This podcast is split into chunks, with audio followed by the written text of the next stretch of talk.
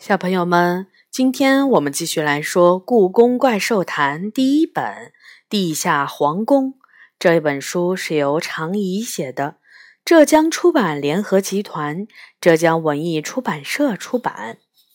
今天我们来说第四章《怪兽们的聚会》。元大都皇城四周围着红色的宫墙。它的正门被称作棂星门，左右有一千步那么长的长廊。进入棂星门，走二十步会看到金水河，河上架设三座白石桥，名字叫周桥。桥下雕凿着四条盘龙，卧于水中。周桥往北走二百步。就会达到宫城的正门——从天门。宫城里最大的宫殿是大明殿。大明殿后面的延春阁为三檐重屋，是皇宫里最高的建筑。整座皇城以太液池为中心，太液池中心有一座万寿山，山上有一座宫殿，叫做广寒宫。这里比蓬莱仙岛还要美丽。自从从李李叔叔那里借来了《原故宫遗录》，我的眼睛就没有离开过它。我至少用了两三个小时来研究这本古书，希望能在脑袋里大体拼凑出元朝皇宫的样子。这本书只有三千多个字，但全部都是文言文。幸亏李叔叔在旁边标注了详细的解释，我才能大体看明白。这真是一座壮观的宫殿啊，不是吗？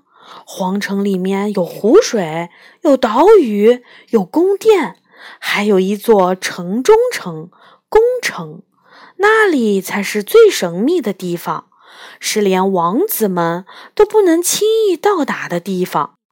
而这么一座皇宫，居然就被埋在故宫的下面，我不由得使劲儿踩了踩脚下的地板。就在这下面，我的脚下，也许就埋着这座伟大皇宫的一部分。一想到这儿，我的心脏就在胸膛里砰砰直跳。这时，窗外突然传来一个响亮的声音：“叮当。”像是什么金属做的东西从空中掉下来的声音。我拉开窗帘往外看，是什么被风吹掉了吗？窗外黑乎乎的，天空中月亮不见踪影，院子里的路灯也坏了。到底是什么掉了呢？我推开门，走到院子里，像变戏法似的，坏了的路灯在这时突然。啪的一下，又亮了起来。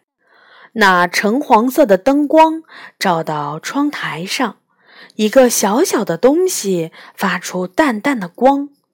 我凑过去看，那是一个花瓣形状的银色的薄片。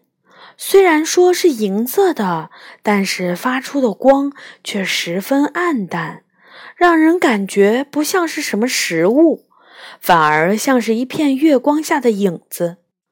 我小心地把那片薄片捏了起来，呀，上面写着很细小、很细小的金字儿。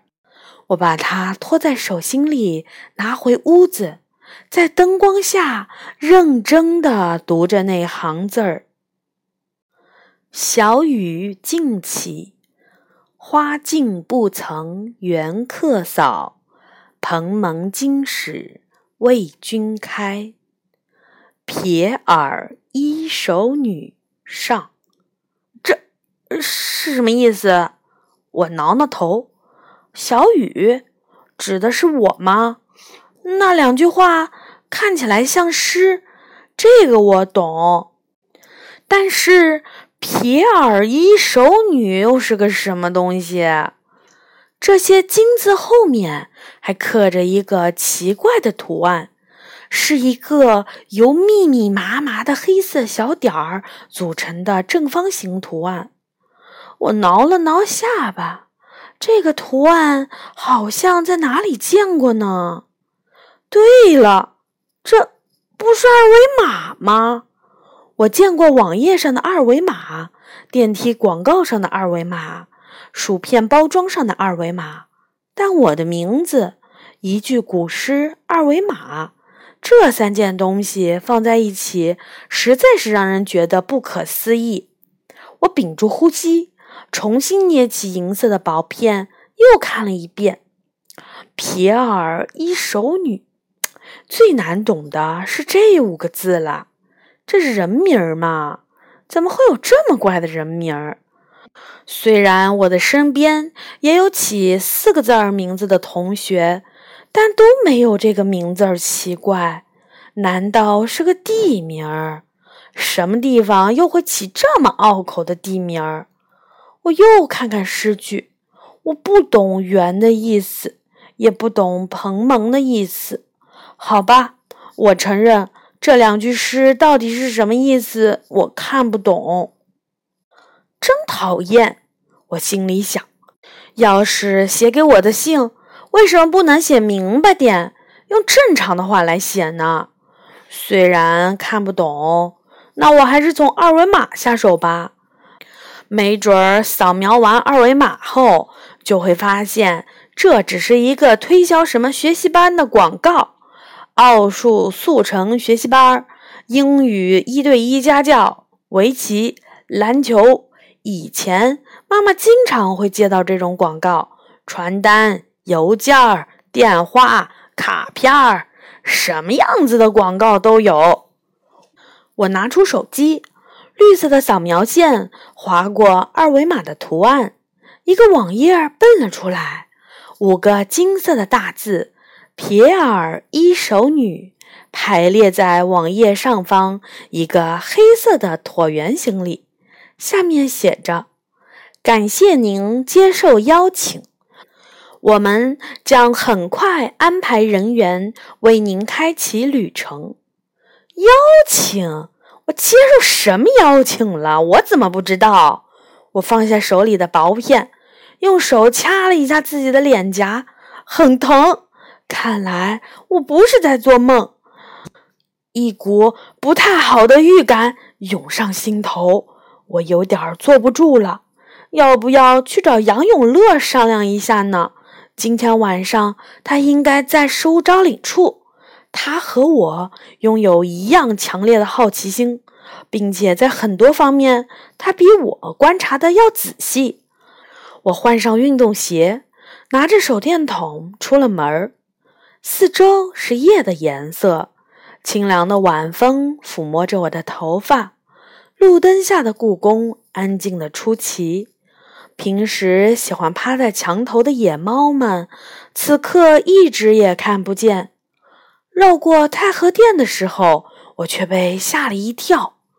连电灯都没有的中和殿，此刻却透出魅幻般的光。宫殿里有人，一边想，我一边走了过去。中和殿里的光惊人的漂亮，是一种说不出的蓝色。蓝色的光中，一些高大的影子在活动着。啊哈！又被我逮住了！我憋住笑，心砰砰直跳，然后轻轻打开了宫殿的大门。古老的四方形宫殿里，几只巨大的怪兽正围坐在地板上，它们的周身散发着亮眼的蓝光。喂，你们都在这儿啊！我像看到了老朋友一样打招呼，呀，好久不见呀！魔幻般的光线里，一只金色的大怪兽扭过头来。怪兽长着龙的头，龙的身体，猛地看过去，你几乎就会认为它就是龙。但如果仔细看，你就会发现。这只龙的头上长着一对水牛的角，脚下不是龙爪，而是牛蹄儿。哟，斗牛！我意外的叫着：“你今天怎么有空？”斗牛微微一笑说：“我有时候也想偷点懒呀。”斗牛是龙的秘书，是故宫里最繁忙的怪兽，也是怪兽们聚会中最经常缺席的那个。倒是作为怪兽和动物首领的龙，却每天都很悠闲的样子。龙大人呢？我一屁股坐到他旁边。这时候应该在波罗的海旅行。斗牛回答：“波罗的海，我可受不了那里。”海马晃了晃脑袋说：“那里海水的盐分太低，每次路过，我都觉得自己要胀成个水球。”它的外形像骏马，但足足有三匹马那么大，身上披着银黑色的鱼鳞。上面有漂亮的蓝色海浪花纹儿，你会是个漂亮的大水球，我笑道。要说海，我还是喜欢南极洲的罗斯海。一个好听的声音响了起来，我的耳朵一热，不用看我也知道这是吻兽在说话。海水虽然冰冷，却出奇的纯净。就像一千年以前的东海，吻兽翡翠一样的绿眼睛眨了眨，不知道为什么，每次拥有威武的龙头和翠绿色鱼身的吻兽将它那双漂亮的眼睛看过来的时候，我总忍不住脸红。斗牛眯起了眼睛，一千年前的东海。现在想起来，简直是仙境啊！好是好，就是总地震。这次说话的是一只长着猴子脸的怪兽，它身后一双巨大的黑色翅膀不安分地颤动着，脚下一对尖利的鹰爪让它看起来与众不同。行驶也去过东海，我睁大眼睛。你不是不会游泳吗？我曾经在东海的蓬莱仙岛上住过五百年的时间。行驶咧嘴一笑，嘴角露出两颗尖尖的白牙，一副很天真的样子。我住的那段时间，蓬莱仙岛至少发生了一千次的地震。那些地震不是你干的吗？我的身后，一个小山一样的黑影晃动了一下，开始说话了。